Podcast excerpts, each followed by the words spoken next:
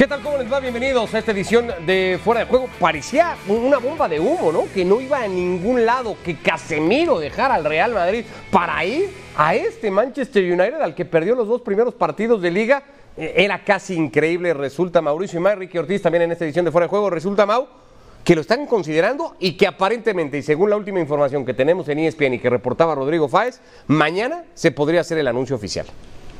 Sí, Ricardo, buenas tardes y fuerte abrazo para todos. A nosotros que nos apasiona el, deporte y que queremos ser muy románticos, creíamos que esto era una bomba de humo, porque de repente nos olvidamos que los futbolistas también son seres humanos, que tienen hijos y que el día de mañana van a tener nietos, y que evidentemente tienen que ver por la cuenta bancaria.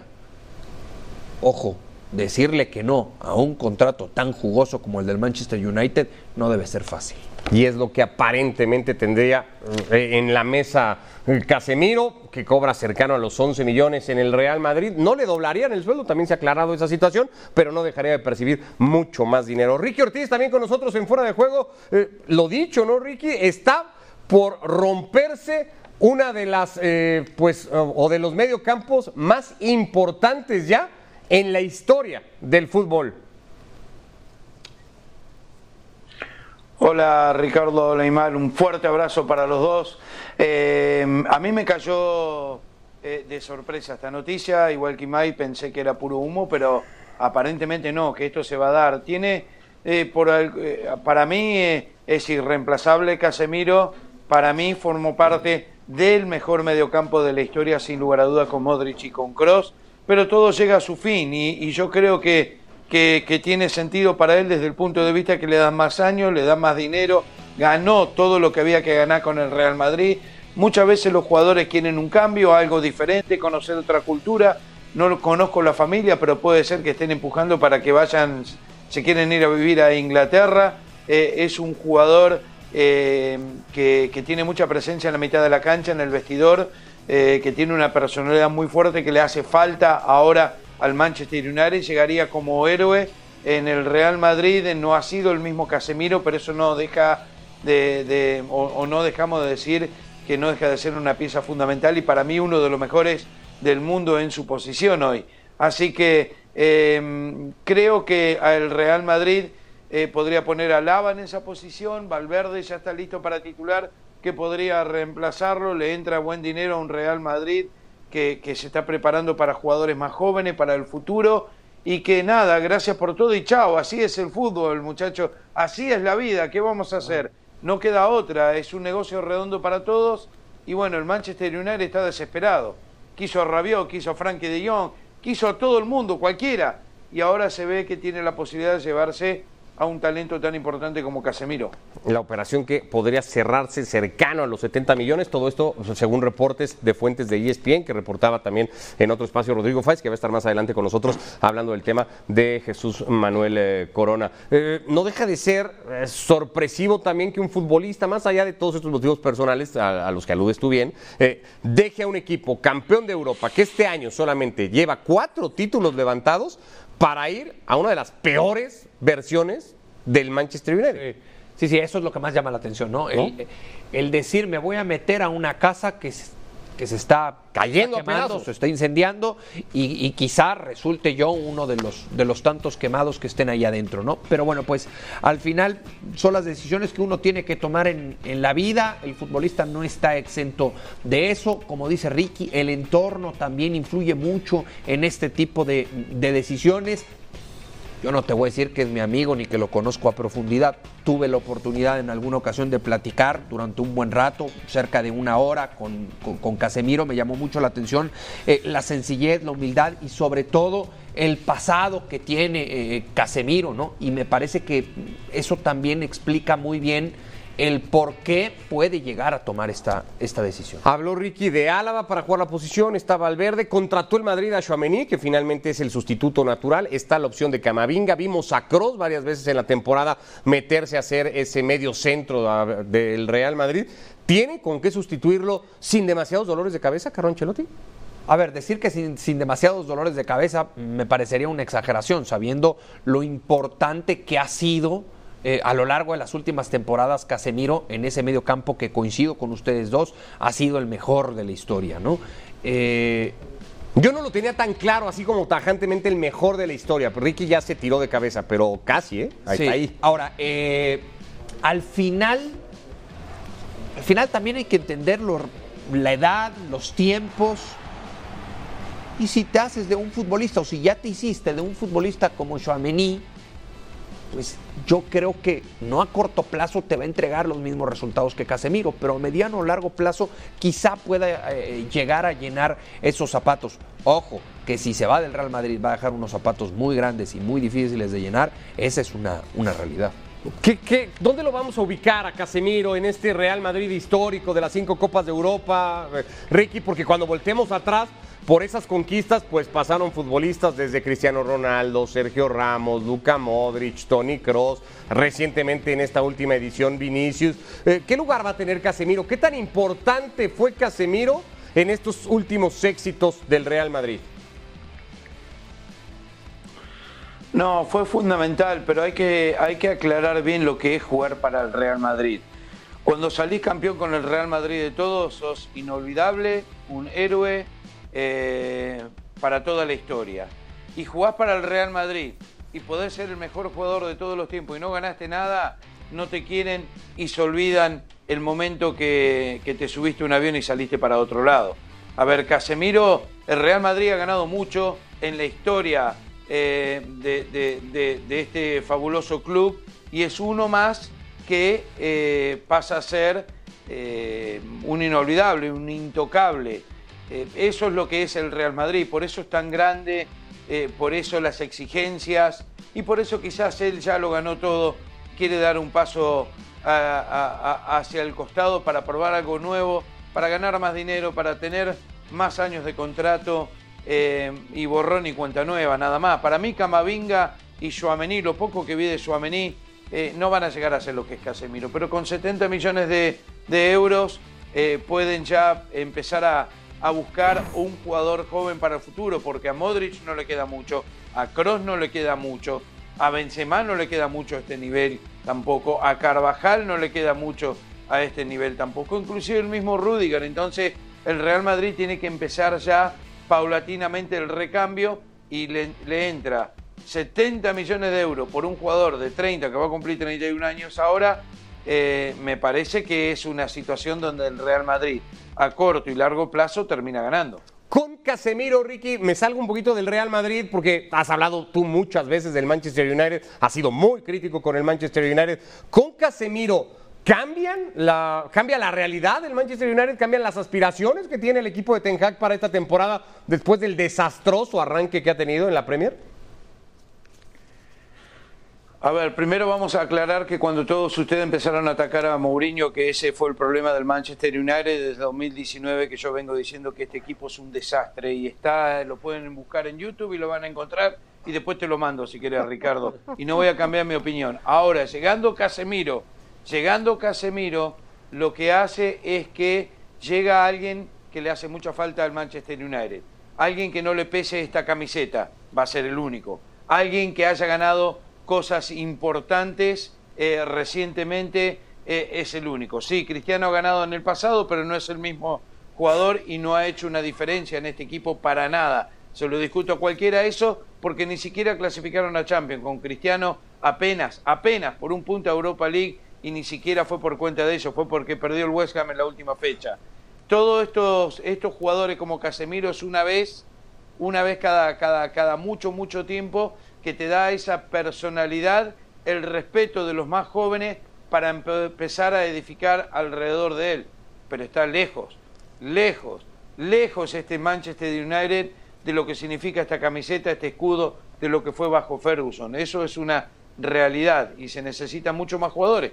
Pero por lo menos, a ver, con Casemiro, por fin, por fin van por el buen camino, porque desde que se fue Ferguson no ha llegado un jugador con estas características y esta personalidad. Bueno, si, si citamos a Rodri Fáez para dar el último update en el tema Casemiro, muchos están dando por hecho un reencuentro de Casemiro y de Cristiano Ronaldo en el Manchester United. Citamos ahora a Mr. Chip, a nuestro compañero que en Twitch eh, hacía o, o- daba una información, Mau, que tiene que ver con que el tema Cristiano Ronaldo sigue muy caliente y su cercanía con el Atlético de Madrid se mantiene. El Atlético se plantearía la opción De hecho, ya le comuniqué a Griezmann que no va a ser titular, que va a jugar lo menos posible, según toda esta información que nos ha compartido Mr. Chip, y la opción de Cristiano Ronaldo sigue abierta. Por tanto, no habría reencuentro Casemiro-Cristiano en Old Trafford.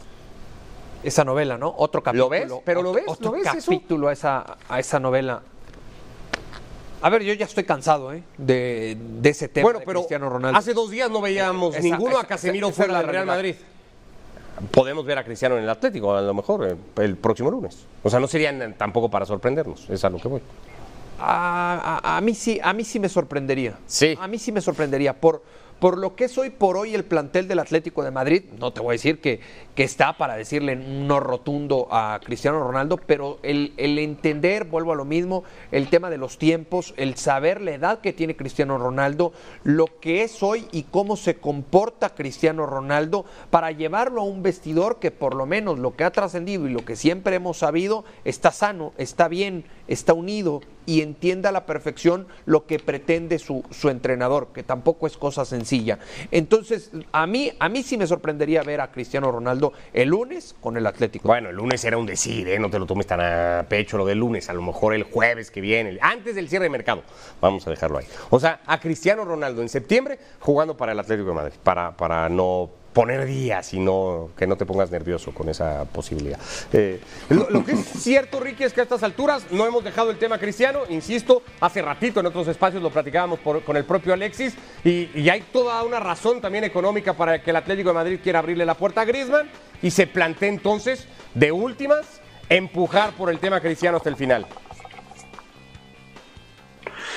Bueno, primero quiero decir que, que- que- que no pienso igual que Mauricio, aunque lo respeto muchísimo. A mí el tema de Cristiano me encanta para ver gente como eh, Ricardo Puch y todo tratando de defender lo indefendible de alguien que no va a ir a ningún lado. Insisten, insisten, insisten, insisten. con Y Lewandowski al final, con mira, el Dortmund ahora... A pelear el Pachichi el- con Lewandowski el- y con Benzema.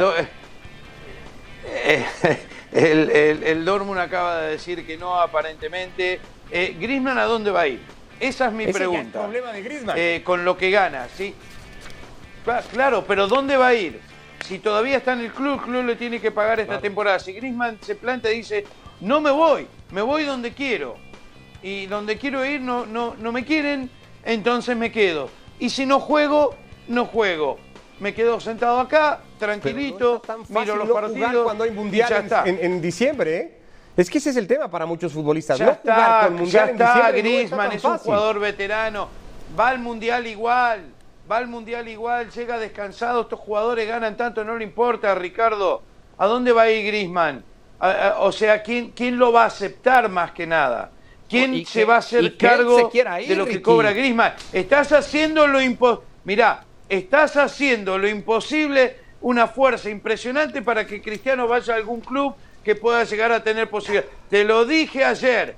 El gran miedo de Cristiano es que Messi lo va a pasar como No, máximo le saca 15 goles, goleador no va a hacer 15 goles de la Messi en Champions esta temporada. Eso va a suceder. No. Juegue o no juegue en Champions. Me gusta Así que quédate tranquilo. Me gusta la idea de tener en Sí. fuera de juego hablando Quédate de la tranquilo. liga, Es que a ver, Ricardo. a Lewandowski, a Benzema y a Cristiano peleando el Pichichi, por ejemplo. Me gusta la idea de tenerlos en fuera de juego. No, para ti está maravilloso sentado A en mí esa me silla. encanta sentado también, en esa silla para ti está Pues sí. fantástico. Pues sí. sí. Pero para el Cholo Simeone, ¿cómo estará? Está muy entusiasmado, según lo que han contado. No lo sé. No, ¿No? ¿Lo dudas? Yo dudo. Yo dudo que, como decimos en México, el Cholo Simeone se vaya a aventar ese trompo a la uña. ¿Por qué? Sobre todo por lo que hemos visto de Cristiano Ronaldo a lo largo de las últimas temporadas. Se ha vuelto más un dolor de cabeza para los entrenadores que una solución. Esa es la realidad. Hoy sabes lo que estará diciendo Eso Ten se Hag? dijo en Turín y terminó Hoy- siendo líder de goleo, hoy ¿eh? Su última que- temporada hoy en sabes Italia. lo que estará diciendo Sí, Ten pero- Hag? Se ha de dar de topes, es decir... Hizo que, por 24 favor, goles la temporada pasada con el Manchester Se United. ha de ir a dormir todos los días Ten Hag diciendo, por favor que se vaya. Por favor que se Para como estadio el Manchester United, lo dudo. Bueno, Híjole. No sé, no, Híjole. no creo, ¿eh? Para como Mauricio, Manchester United. ho- Hoy es más un Mauricio. problema. Sí. todo, todo gran técnico piensa que le puede cambiar la cabeza a un jugador. Esa es mi, Eso es mi opinión. Eso es cierto, que la sí. única forma, quizás, quizás, quizás el Cholo dice, ¿saben qué? Me lo dan, yo soy Superman, lo cambio. Puede ser, pero, Ya pero eh, el, el- el tema... Sí, no, por supuesto. A ver, Cristiano Ronaldo eh, tiene que llegar eh, con la cola entre las patas, Ricardo. O sea, tiene que llegar calladito la boca y no tiene más oportunidades. Lo que pasa es que eh, eh, cómo van a reaccionar los demás jugadores en, el vestuario, en el vestidor, como dice Mao. O sea, eso no es fácil. Y, aparte me da risa que tu argumento cada vez que se habla de Cristiano es decir, hizo 24 goles el año pasado. Hizo 24 goles el año pasado. Dice, ¿Y de qué sirvieron? de Cristiano? ¿Y de qué sirvieron? Cristiano Ronaldo? ¿De qué Lo que tipo es, es un goleador. ¿Qué quieres que te diga? ¿Las barridas que se tira Cristiano Ronaldo por partido? Por una vez por una vez, decime, ¿para qué sirvieron esos 24 goles en el Manchester United? No, al final no sirvieron o no alcanzaron. Una vez. No alcanzaron para el objetivo que era ir a, Pero eso no es culpa de Cristiano Ronaldo. El tipo hizo 24 goles. Hay otros 23 futbolistas o 24 que no estuvieron a la altura. Bueno, la mitad de penal. ¿Y, y de qué sirve eso al final para un Manchester United que lo traen? ¿Sí? Para que el equipo mínimo vaya a Champions, ni eso. Eh, cometió un error cuando se fue de la Juve. Y, él ahora para aceptarlo no lo van a aceptar, los cristianos lovers no lo van a aceptar. Y la verdad es que no pudo dar vuelta a la situación ahí. No significa que no sea un gran jugador y un gran goleador y va al Atlético de Madrid y lo pone al Atlético de Madrid como uno de los candidatos a la Champions. Ojo, ¿eh? Pero el tema es cómo va a llegar, quién se va a ir. Porque ahora los demás equipos saben que el Atlético de Madrid necesita sacarse de encima o a Grisman o a Álvaro Morata. Entonces la oferta va a ser la mitad o menos, me imagino. No sé, yo soy dirigente de un club, vos querías 60, te doy 25. O sea, eh, eh, todos, todos hacen lo mismo. No va a ser tan fácil para que Cristiano vaya al Atlético de Madrid. El tema va a seguir, lo seguiremos evidentemente acá en Fuera de Juego, actualizando con también lo que nos vayan contando nuestros compañeros de primera mano desde la capital española en este caso. De primera mano también nos cuenta Rodrigo Fáez, pues el parte médico de Jesús Manuel Corona, tristísima noticia la que se confirmaba hoy en Sevilla, lo hacía el propio club después de que fuera retirado en ambulancia en el entrenamiento. El Sevilla decía, Jesús Tecatito Corona ha sido operado esta tarde de la fractura del peroné y rotura de los ligamentos del tobillo en la clínica Fremap de Sevilla. El jugador, si todo va bien, permanecerá ingresado durante un par de días antes de recibir el alto hospitalaria para iniciar con la rehabilitación. También comunicaba que Tecatito sufrió la importante lesión en el entrenamiento de este día, en un eh, lance del juego sin que mediara golpe alguno. En un principio este tipo de lesiones necesita una recuperación y aquí está la clave de todo, de entre 4 y 5 meses. Digo la clave de todo porque Corona es ya parece baja para la Copa del Mundo. Rodrigo Fáez, para actualizar lo último que haya al respecto de todo esto. Eh, lo primero, Rodri, es, después de pasar todo el día en Sevilla y estar muy cerca de la noticia, ¿cuál es el sentir del Sevilla y qué tanto afecta a los planes deportivos del equipo de Lopetegui la lesión hoy confirmada del Tecatito? El saludo, Ricardo. La verdad que en el Sevilla hay mucha, mucha tristeza porque era un hombre importantísimo y es un hombre importantísimo, obviamente. Para Lopetegui era Tecatito Corona y 10 más. Primero, por la forma en la que llegaba después del verano, por cómo ha preparado la pretemporada del Sevilla, además también teniendo en cuenta el rol que va a tener, importantísimo, durante la presente temporada, ya que el año pasado, aún llegando en el mercado de invierno, el Tecatito Corona se convirtió en una de las sensaciones del equipo, por desparpajo, por polivalencia también, ya que le venía muy bien esa versatilidad que tenía a nivel táctico para Lopetegui y que desgraciadamente nos ha dejado ese sabor de boca fatal, horrible, muy amargo en el día de hoy con esa lesión muy poco afortunada y que por cierto ha encendido muchas alarmas en el Sevilla porque el año pasado el propio Lopetegui después de una dura batalla interna se cargó precisamente al jefe de los servicios médicos del Sevilla culpándole de la plaga de lesiones de la temporada pasada y de la anterior temporada y el problema que tiene el Sevilla ahora mismo, visto lo visto hoy con el Tecatito, es primero que pierda uno de los hombres más importantes del plantel y segundo que siguen produciéndose lesiones a pesar de la salida del jefe de los servicios médicos, de los rehabilitadores, de los readaptadores con los que se fue precisamente el anterior doctor del Sevilla y hay una cosa que sí que es común en las lesiones. Ido, precisamente el doctor, siguen las preparaciones físicas que ya están ahora mismo siendo el centro de todas las críticas del entorno sevillista después de la enésima lesión y más una lesión tan importante como la de Tecatito Corona que la aparta entre 4 y 5 meses de los terrenos de juego y que obviamente es muy complicado que eh, pueda llegar al Mundial, que al final es lo que más nos, nos preocupa, ¿no? Eh, de eso justamente te quería preguntar, Rodri, en México se da prácticamente por un hecho, más allá de las palabras que ha tenido hoy el director de selecciones nacionales, que el Tecatito no va a llegar a la Copa del Mundo. ¿Lo entienden igual en Sevilla?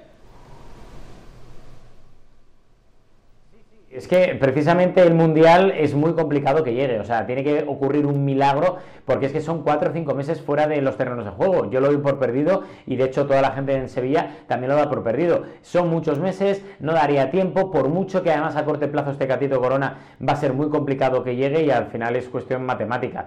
Va a ser una baja muy importante, vamos a ver si hay un milagro, pero vamos, que no creo que en este caso pueda ocurrir, sobre todo por lo que se puede eh, encontrar Tecatito Corona una vez se recupere el ritmo de juego, la contundencia, las entradas de los rivales y el nivel de seguridad propia que pueda tener, pero es muy complicado y es una pena porque es un hombre que en Sevilla estaba haciéndolo muy bien, vamos a ver qué tal se recupera de la lesión y sobre todo yo creo que era un hombre importantísimo para el Tata Martino de cara a Qatar y lo que pueda acontecer a partir del mes de noviembre. ¿no? Abrazo, Rodri. Muchísimas gracias. Muy pendiente a lo largo de todo el día de lo que ha sido esto, ¿no? El tema de Jesús Manuel Corona y sus números con el Sevilla desde que llegara en el mercado de invierno. Cayó muy bien en el equipo, Lopetegui lo tenía, lo conocía, le tenía mucha confianza y se la trasladó de inmediato. Eh, ¿Quién pierde más, México o el Sevilla? Oh. Híjole, eh, había caído de pie en el Sevilla, Ricardo. Eh, o sea, a raíz, de, a raíz de que es contratado por el Sevilla Jesús Manuel Corona, eh, se, se convierte en un inamovible, ¿no? Sabiendo también En un momento en el que incluso era criticado en la selección mexicana, ¿no? Se le decía que no, y no jugaba en Portugal. No jugaba en O sea, Porto. no solamente era cuestionado en selección mexicana, sino además no tenía minutos en Portugal. Pero siempre es importante para un futbolista tener la confianza del técnico. Y Tecatito Corona siempre la ha tenido por parte de, de Lopetegui. Y en el Sevilla había caído de pie, jugando por derecha, eh, co- co- con, esa facilidad que tiene para cerrar y convertirse en un complemento del 9, eh, buscar también por fuera el mano a mano con el lateral eh, rival y llegar a línea de fondo, sabiendo que es un futbolista que suele tomar buenas decisiones en esa zona del campo. Para mí los dos, los dos salen muy perjudicados, por- porque para Gerardo Martino también es o era un titular inamovible. En el mismo sentido de la pregunta, Ricky, ¿quién tiene más fácil sustituir al Tecatito? ¿Lopetegui o Martino? No, yo creo que Lopetegui, porque, a ver, eh, en, en esa posición tiene varios jugadores, no al nivel de Tecatito, porque se había ganado la titularidad, y ya lo habíamos visto el año pasado, esta temporada arranca de titular, puede jugar las dos puntas, y le estaba dando un resultado tremendo. Dado eso, hay que decir que el jugador ha ganado en confianza, se siente mejor, hubiese llegado muy ilusionado al Mundial porque está en un muy buen equipo, con un buen técnico, este hubiese jugado parte de la Champions y, hubiese llegado en gran forma.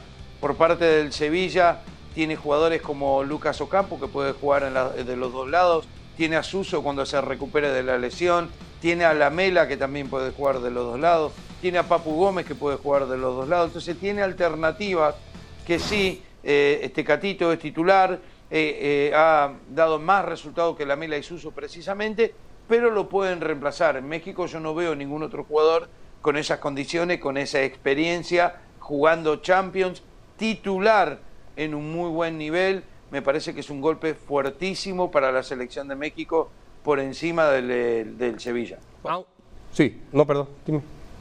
No, no me ibas a preguntar algo Sí, de iba- sí, que, Es que para allá iba. me parece a mí que tampoco, o sea, más allá de, de- de que es una baja muy dura y es un golpe duro para el equipo de Martino, eh, México con o sin Tecate iba más o menos a lo mismo, a la Copa del Mundo. Sí, de acuerdo, pero es, es quitarle a un jugador importante Estoy de acuerdo. del once titular a Martino, ¿no?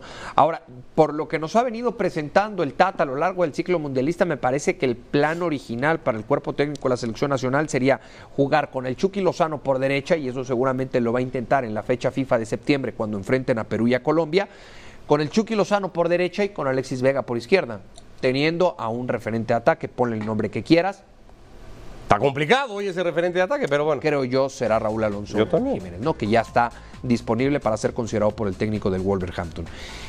La opción B, insisto, por lo que viene presentando a lo largo del ciclo mundialista, es Uriel Antuna, de perfil natural. El problema es que Uriel Antuna está lejísimos de su mejor nivel. Cruz Azul no lo ha podido recuperar.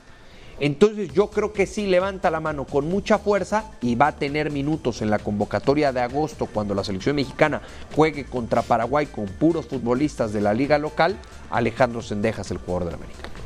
Mira tú, esa sí me sorprendió. Pues así están las cosas con selección mexicana a raíz de la noticia que se confirmaba el día de hoy, la lesión de Jesús Manuel Corona del Tecatito de entre cuatro y seis meses fuera por la rotura de ligamentos en el tobillo y del el perone del que ya fue operado el día de hoy. Hablando de su equipo del Sevilla, bueno, vuelve a jugar en viernes, lo hacía la semana pasada para abrir la liga. Esta temporada, lo hizo en Pamplona con el empate, ahora se medirá al conjunto del Valladolid, confirmaba y escuchábamos a Lopetegui, equipo completo, salvo los futbolistas que ya sabemos lesionados, ahora Corona, también ahí Suso. Eh, vamos a ver si el equipo del Sevilla puede pues responder un poco al llamado que tiene de ser pues un protagonista constante del campeonato. Eh, van a jugar Mallorca y Betis, no habrá duelo de mexicanos porque el Betis trae un tema gigantesco con la inscripción de algunos futbolistas, entre ellos todavía está el tema de Andrés Guardado, estará el Mallorca de Javier Aguirre que ha arrancado la liga empatado en el Bilbao, una, o un punto importantísimo para el equipo balear. El Real Madrid va a buscar ganar en Vigo. El Madrid va a jugar tres partidos consecutivos de visita hasta la fecha 4. Irá al Santiago Bernabéu. Así que se medirá al Celta del Chacho Coudet.